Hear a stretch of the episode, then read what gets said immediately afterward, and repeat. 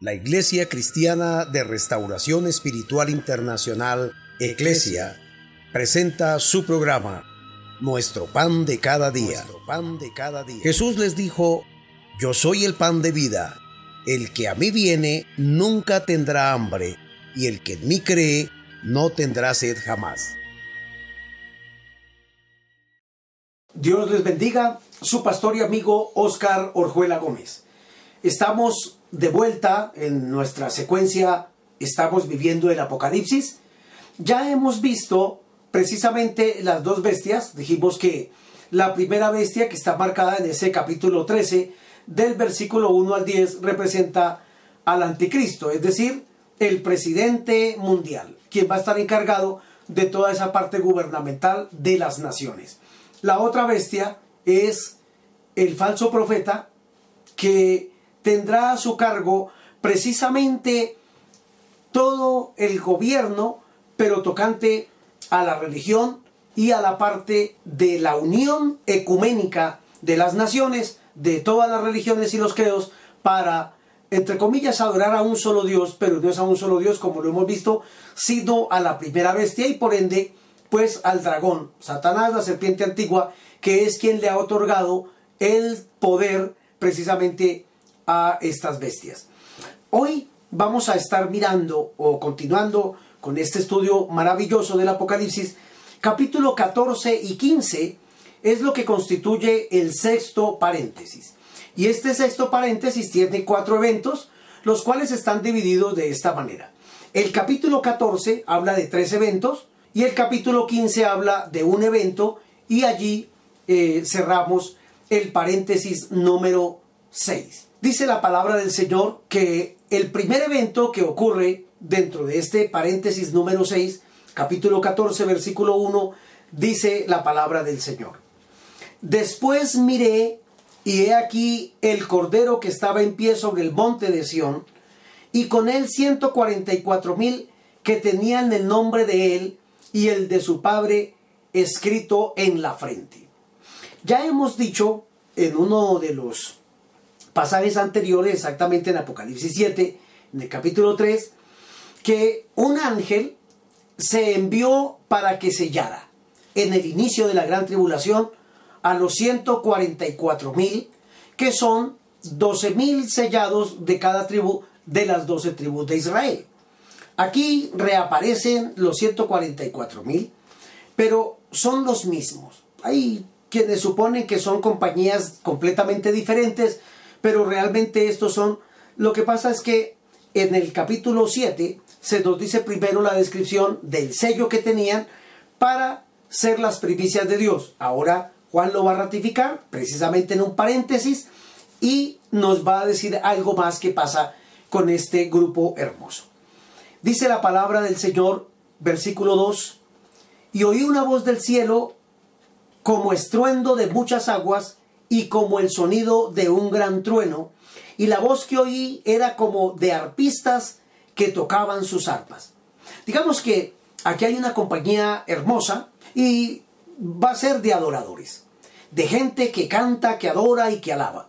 De hecho, se ha dicho de paso, si me estoy refiriendo ahora a algún músico de una iglesia cristiana, o usted es músico porque tiene el don natural de Dios, pero no adora a Dios, bueno, qué triste es saber que en esta tierra, quien no adore a Dios, no se gana un lugar para adorar al Señor en el cielo, tendrá que quedarse a adorar al diablo, a la bestia, al falso profeta, al anticristo, a los demonios y después ser lanzado a un lago que arde con fuego y azufre y allí ser atormentado por los siglos de los siglos jamás.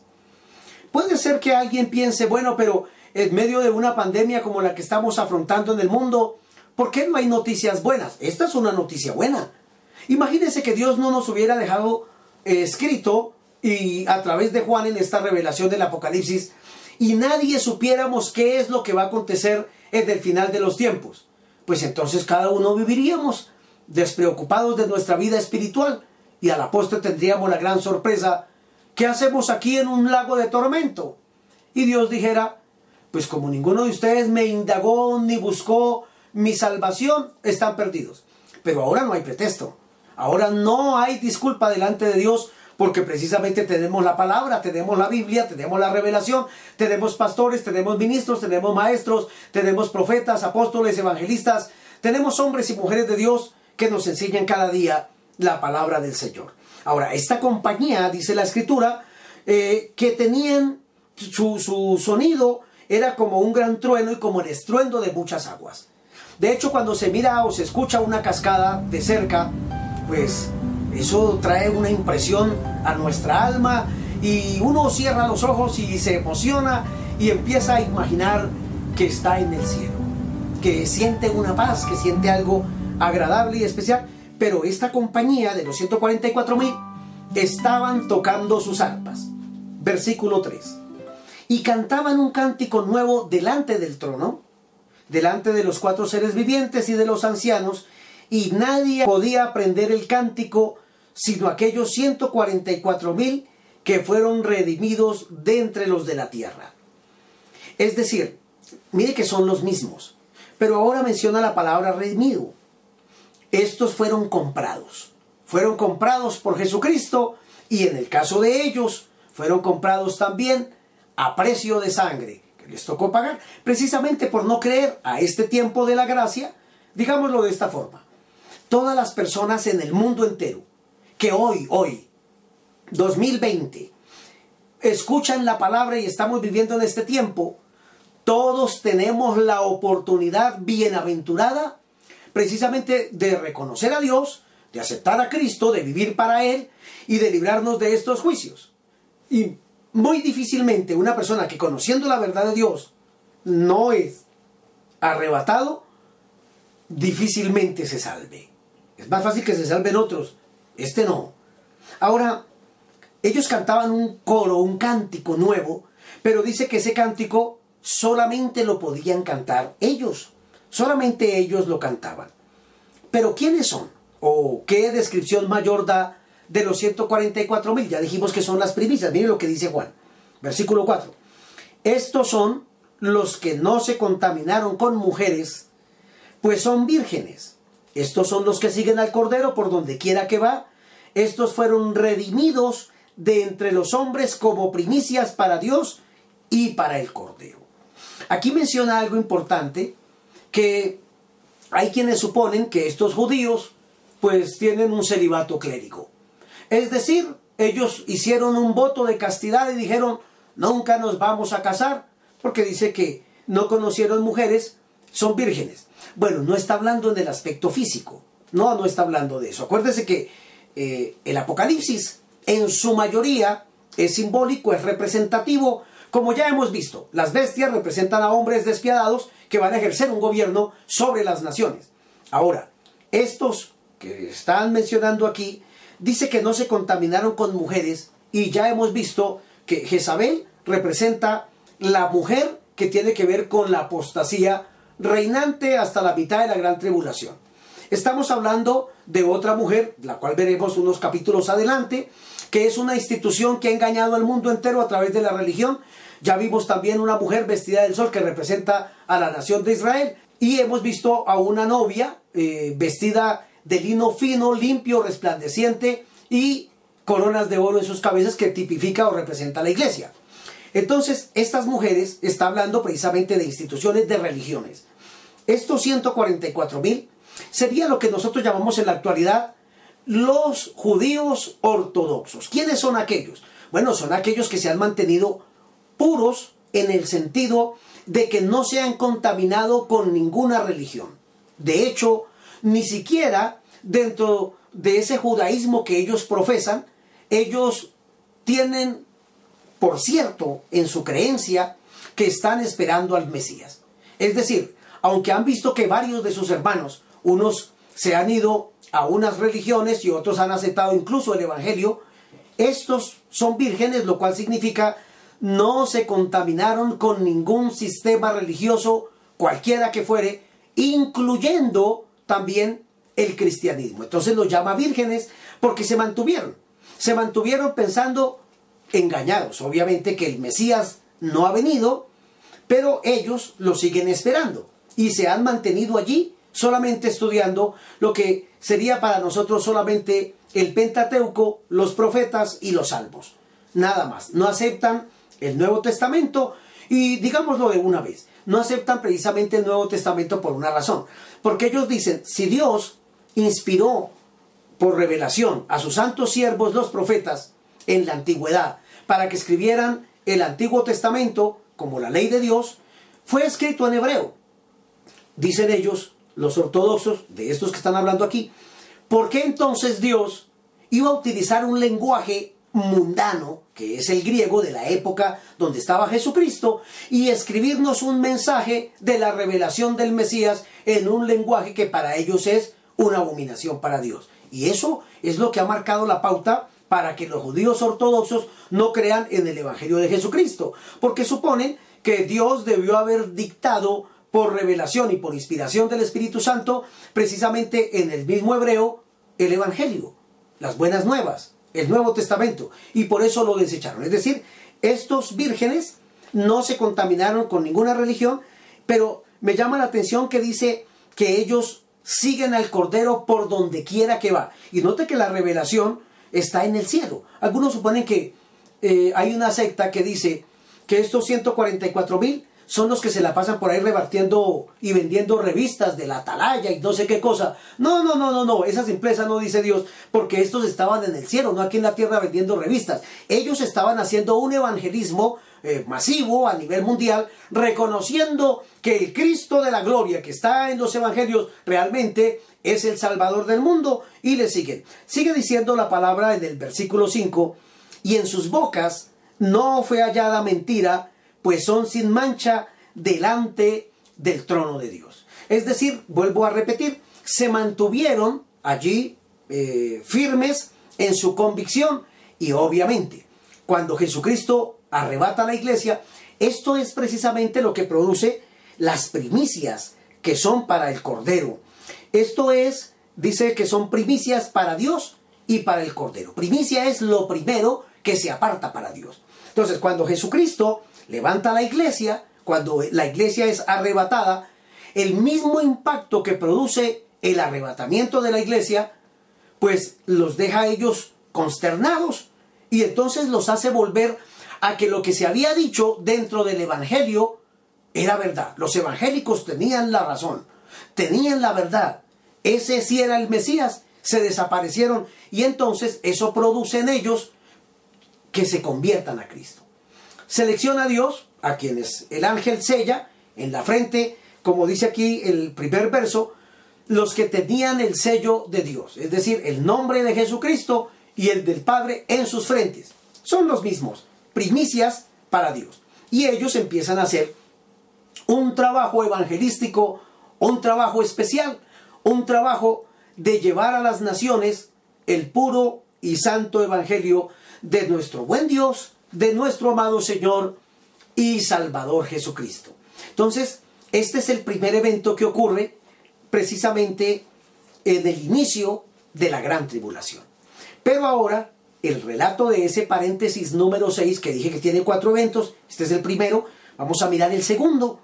Y el segundo ya no ocurre inmediatamente, en el inicio de la gran tribulación, sino que este ocurre exactamente en la mitad de la gran tribulación. Me gusta porque los paréntesis nos ubican en el tiempo y nos dejan mirar entonces, ah, aquí se está ampliando es una información que se nos dio en este caso en el capítulo 7, ¿vio?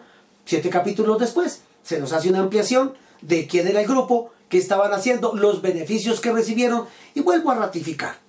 Andaban con el Cordero para todas partes. Si ellos subieron un poquitico antes, muy poco tiempo antes de terminar los siete años para participar allá arriba en ese evento último y especial, con el Cordero están, lo siguen y los lleva allí. Versículo 6, miramos el segundo mensaje o la segunda parte del capítulo 6. A este se intitula El mensaje de los tres ángeles. Dios es tan bueno, tan misericordioso, que en este pasaje lo que deja es unido la información aunque está sucediendo en tiempos completamente diferentes. Los 144 mil en su cántico están en el cielo, inicio de la gran tribulación de cuando ellos fueron convertidos aquí, pero que están llevados al cielo finalizando la gran tribulación. Ya se termina la gran tribulación, ellos están allá arriba y tienen un cántico especial delante de Dios. El mensaje de los tres ángeles sucede en la mitad de la gran tribulación. Y dice, versículo 6, vi volar por en medio del cielo a otro ángel que tenía el Evangelio eterno para predicarlo a los moradores de la tierra, a toda nación, tribu, lengua y pueblo. Y aquí, obligatoriamente, nos tenemos que detener siquiera unos minuticos. Porque note que el Señor va a mandar un refuerzo. Acuérdese que en la mitad de la gran tribulación, como ya hemos visto, desciende Satanás como el tercer ay, es decir, uno de los juicios fuertes. Satanás está en ese cielo atmosférico y es lanzado a la tierra porque ahora va a desatar su furia y su ira. Se le permite eso. Simultáneamente, porque Dios es bueno, por si alguien todavía sigue pensando, siguiendo este estudio, no, pero qué bueno va a ser Dios con todo este montonón de juicios que está enviando a la tierra y matando gente por montones. Bueno, Dios en medio de la ira tiene misericordia. Habacuc de hecho hacía esa oración. Ten misericordia o en medio del juicio, acuérdate de tu misericordia. Dios está acordando. Porque ahora envía un refuerzo también. No solamente de los dos olivos, de los dos candeleros, de los dos testigos, de Moisés y Elías, sino que también está ayudando a los 144 mil con la predicación en las naciones de Moisés y Elías. Y ahora envía tres ángeles, tres ángeles para una gran cruzada, la gran cruzada mundial. Tres ángeles que predican, y me llama la atención, el Evangelio eterno. Acuérdese que al inicio de la enseñanza del Apocalipsis dijimos que la palabra ángel en hebreo es malak y en griego es angels. ¿Eso qué significa? Los dos términos significan lo mismo, mensajero. Hoy muchos ángeles, como Dios llama también a los pastores de las iglesias, no están predicando el Evangelio eterno. Hoy este Evangelio ha tenido un manoseo demoníaco, demoníaco religioso, apóstata, eh, tibio, frío, mundano, de todo. Pasa de todo en la iglesia del Señor. Y valga la pena aquí entonces decir que todo extremo es malo.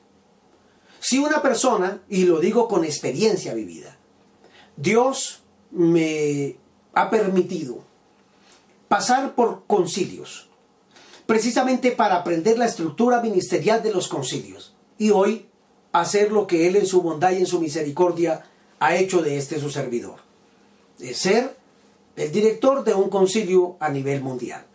Pero me llama mucho la atención es que en este recorrido por el cual Dios me ha permitido pasar en los concilios, de todos no puedo mentir, he aprendido cosas muy buenas, pero también vi cosas muy malas, cosas que se desajustan de la Biblia, cosas que no están acordes a la palabra del Señor. Y entonces con los años y con el tiempo he podido aprender que todo extremo es nocivo para la vida espiritual. Digamos de esta forma, trabajé con concilios que eran demasiado religiosos, fanáticos religiosos, donde al evangelio puro, como lo que este ángel va a predicar, de hecho, los ángeles no predican el evangelio, lo predicamos nosotros, los redimidos. ¿Por qué? Porque un ángel no conoce por experiencia propia qué es el plan de redención. Él lo escuchó, él lo anunció, él lo trajo como manifestación y acompañó y ha acompañado y seguirá acompañando a todos los siervos del Señor. Sin embargo, un ángel no puede predicar por experiencia propia qué es el evangelio, las buenas nuevas de la redención del alma, porque pues un ángel no es redimible. Jesucristo no murió por ángeles, por eso Satanás no tiene perdón de pecados. Si Satanás se arrepintiera en este momento, Dios no lo perdona, porque no hay revisión y sin derramamiento de sangre no puede haber remisión de los pecados. Él es un espíritu y está condenado para siempre. Ahora, volviendo al tema, cuando nosotros estudiamos, vivimos en un círculo religioso, cometemos muchísimos errores. Porque yo no solamente oí, yo también enseñé esto. Y no es con esto que estoy diciendo porque alguien puede pronto decir, ahora se le metió el diablo al pastor. no, no se me metió el diablo, se me clarificó la visión. Y es lo siguiente, duré muchos años predicando un evangelio más otra cosa. No, como dice aquí, el evangelio eterno, el único evangelio. San Pablo lo dijo de esta manera. Si un ángel del cielo o nosotros mismos les predicamos un evangelio que no está escrito, sea maldito. Note algo. El evangelio puro que predicó San Pablo y cuando hace esta amonestación en la epístola a los Gálatas, precisamente lo que dice es lo siguiente. El evangelio es puro y no acepta absolutamente nada que se le quiera anteponer o que se le quiera agregar, añadir para buscar la salvación. Y vuelvo a decir, yo no solamente aprendí en algunos concilios eh, donde estuve trabajando, sino que también lo enseñé y con fuerza lo dije. Para después de tenerme varios años, porque Dios me empezó a visitar durante muchos años, en las madrugadas, por las noches, todo el día, y me enseñaba su palabra y me ministraba tantas cosas, y vuelvo a decirle, es importante por eso conocer los idiomas originales. ¿Para qué? Para poder clarificar conceptos y no arrastrar cadenas de religiosidad. Entonces, dentro de los concilios donde se enseña religiosamente, entonces allí el Evangelio está incompleto. Es decir, el Evangelio es que Jesucristo murió en la cruz, pero añadámosle algo más para ayudarle a Dios a, a salvarnos. Es decir, añádale las obras, las cuales Dios dice, no por obras para que nadie se gloríe. De hecho, la salvación es un regalo gratuito, por eso se llama gracia, porque es un favor inmerecido y un regalo que yo no me merezco, pero que Dios me lo quiso dar y yo lo acepté por fe, y ahí es donde radica la salvación del alma. La salvación del alma no es Jesucristo en la cruz, más eh, las tantas horas de oración que yo pueda hacer. Yo conozco eso. Yo sé que es estarle enseñando a un pueblo que si usted no ora tantas horas o tanto tiempo al día, entonces usted no es salvo. Eso son mentiras. Porque uno no se salva por orar. Por si así fuera, los rezanderos, ellos se la pasan rezando todo el día. Usted los ve por la calle pasando pepas y contando. Y eso sería entonces salvación. No, es exactamente lo mismo. Salvación no es Cristo más mis oraciones. Salvación no es Cristo muriendo en la cruz más los días de ayuno que yo pueda tener. Y nos gusta ayunar, es maravilloso. Sin embargo, eso no es la salvación. Salvación no es Jesucristo muriendo en la cruz y la forma en que yo me vestí. Quiero decirlo de paso.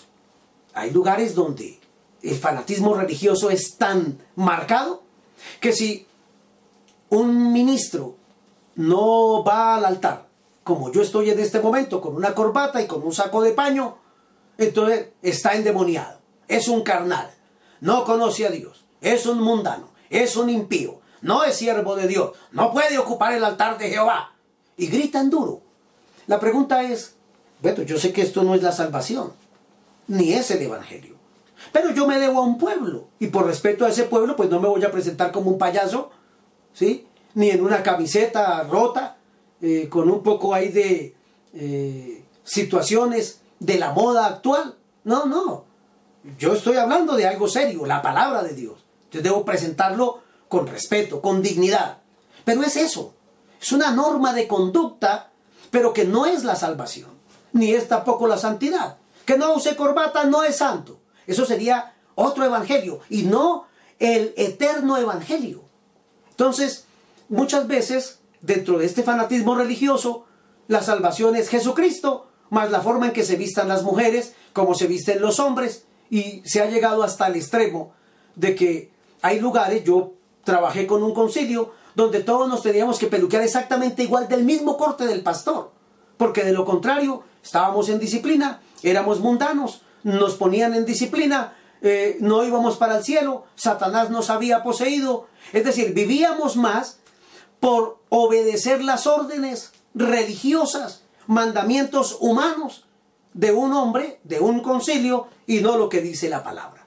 Por eso me detuve este tiempo, porque me parece importante mencionarlo, que el Evangelio no es Jesucristo muriendo en la cruz, más oraciones, más ayuno, más vestido, más comida, más bigotes, más barbas, más cabellera, más... No, no es eso. Y no estoy diciendo con esto que no se deba orar, que no se deba ayunar, que no se deba vigilar, que no se deba evangelizar, etcétera, y todo el oficio que hacemos dentro de la vida cristiana. Pero ese no es el Evangelio. Por eso ahora Dios manda a tres ángeles. Tres ángeles que si no tienen ningún problema. Imagínese usted un ángel predicando, por eso Dios no pone ángeles a predicar, sino a hombres, a hombres que hemos sido redimidos. Un ángel que tiene alas, que sus vestiduras son resplandecientes y digamos que van hasta el piso. Su apariencia son de hombres. Entonces todos los pastores, si somos tan santos, tendríamos que vestirnos con, con ropa larga hasta el piso. ¿Sí, ve lo ridículo que sería? Y el ángel aquí, eh, de otra forma, no. Allí va a enviar Dios. Dios va a enviar a estos ángeles para que prediquen el Evangelio eterno a toda nación, tribu, lengua y pueblo. Pues ojalá los ángeles que me escuchan en esta hora, esos mensajeros de Dios, hombres y mujeres, que sé que aman a Dios. Bueno, estudiemos las escrituras y no les enseñemos a la iglesia lo que Dios no dijo. Perdóneme la expresión, aquí en Colombia lo decimos de esta manera, no le enseñemos mañas a la iglesia. No, la iglesia no es mañosa, la iglesia es pura. Pero es pura cuando se le enseña la pura verdad, o sea, el puro evangelio. Los ángeles en esta época van a predicar el puro evangelio. Ojalá nos volvamos hoy a Dios.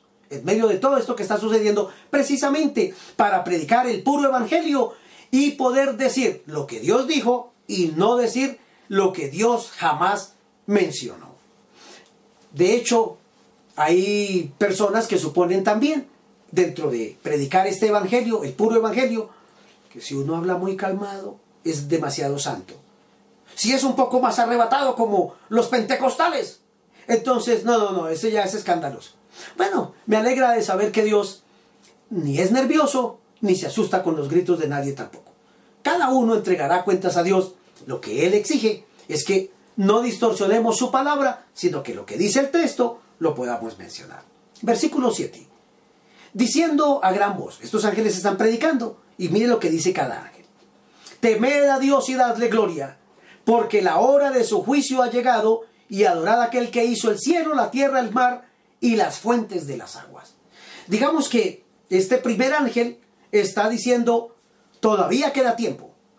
Ya han pasado unos juicios terribles, pero como los que vienen son peores, precisamente por eso Dios, en la mitad de la gran tribulación, sabiendo que vino el diablo, pero viene también un refuerzo, que es Moisés y Elías, los 144 mil, y ahora pone tres ángeles. Tres ángeles que, como son ángeles, pues cada uno va haciendo esto en el mundo entero. Van girando, van predicando el Evangelio a todas las naciones. Por otro lado, Moisés y Elías en un lugar explícito y los 144 mil regados por las naciones predicando el Evangelio. Si esto no es misericordia, si eso no es el amor de Dios, enseñando el puro Evangelio, por eso gritaba, temed a Dios y darle gloria porque el día de su juicio ha llegado.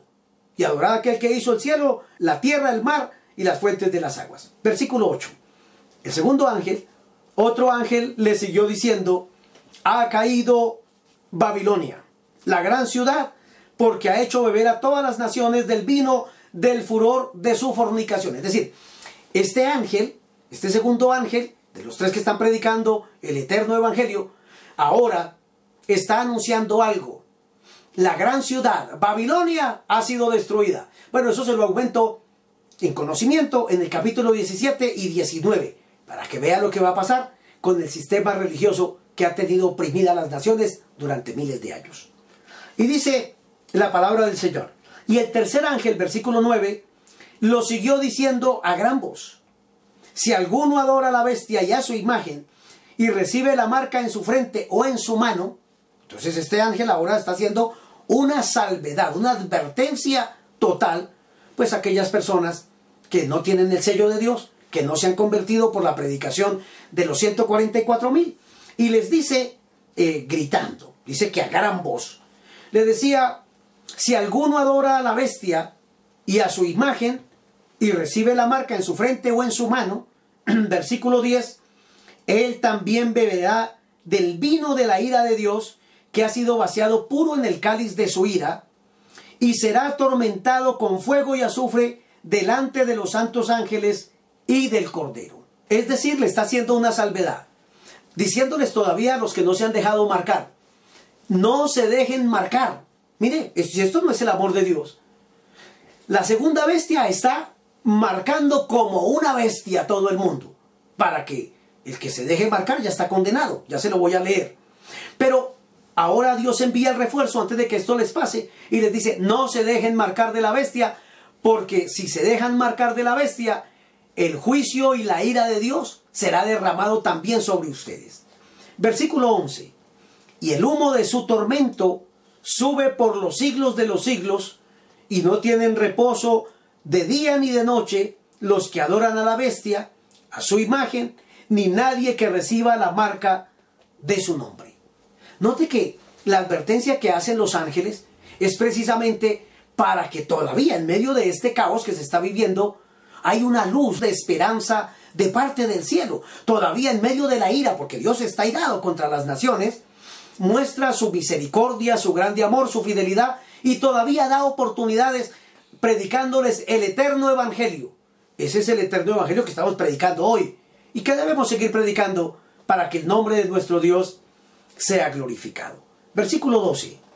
Aquí está la paciencia de los santos, los que guardan los mandamientos de Dios y la fe de Jesús.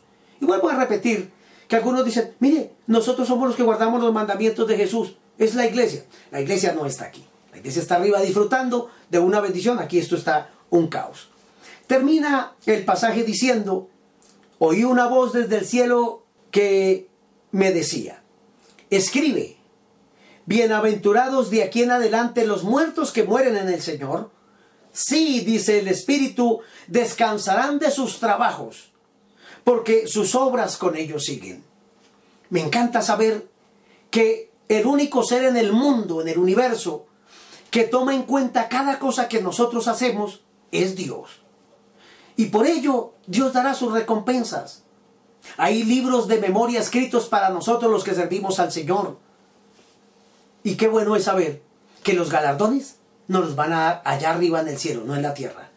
Porque el ser humano por naturaleza se envanece. Usted no ha visto que muchas personas, con el respeto, si algún deportista me escucha, usted no ha visto que para una persona llegar al podio le toca sacrificarse, luchar, abstenerse de muchas cosas, demasiado ejercicio, abstinencia en todo para poder cumplir las metas. Y unos, para ir a recibir una medalla que tristemente se mosea, se pudre, se la roban, o en su defecto, pues es hasta de plástico pintada con un látex ahí de oro, con tal de salir en las revistas, por las noticias, en las mejores páginas de los diarios, se dopan, se corrompen, se venden, hacen trampa, engañan, hasta mandan matar para recibir algo que se va a quedar aquí.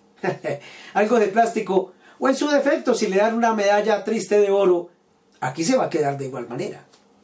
Por tanto, no deje que nadie condene lo que usted haga. Hágalo para Dios.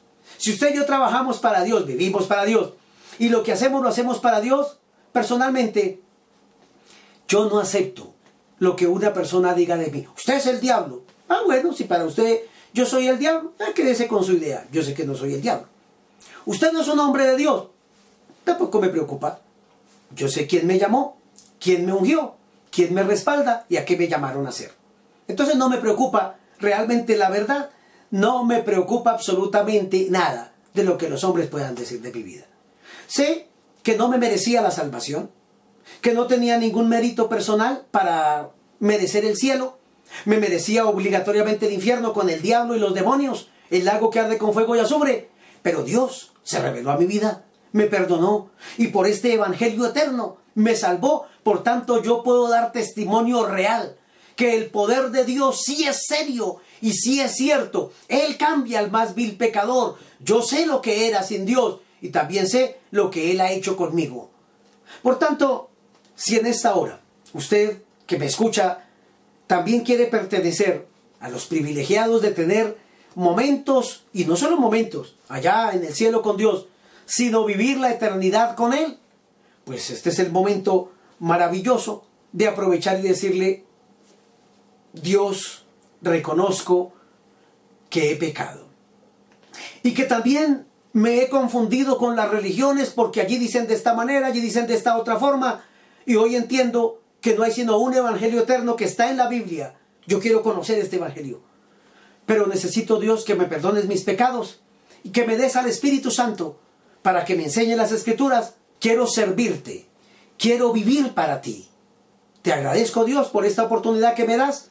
Salva a mi familia y a mis amigos y a mis seres queridos. En Jesucristo mi Señor. Amén. Si usted ha hecho esta oración, disfrute de su salvación, pero no se guarde eso para sí, egoístamente. Comparta estos mensajes con los que usted sabe, todos necesitamos a Dios y Dios le ayudará y le bendecirá. Si Él nos regala un día más de vida, con la ayuda de Dios mañana estaré aquí dándoles el pan de cada día y terminando el sexto paréntesis para la gloria del Señor. Nuestro pan de cada día. pan de cada día. Jesús les dijo, yo soy el pan de vida. El que a mí viene nunca tendrá hambre, y el que en mí cree no tendrá sed jamás.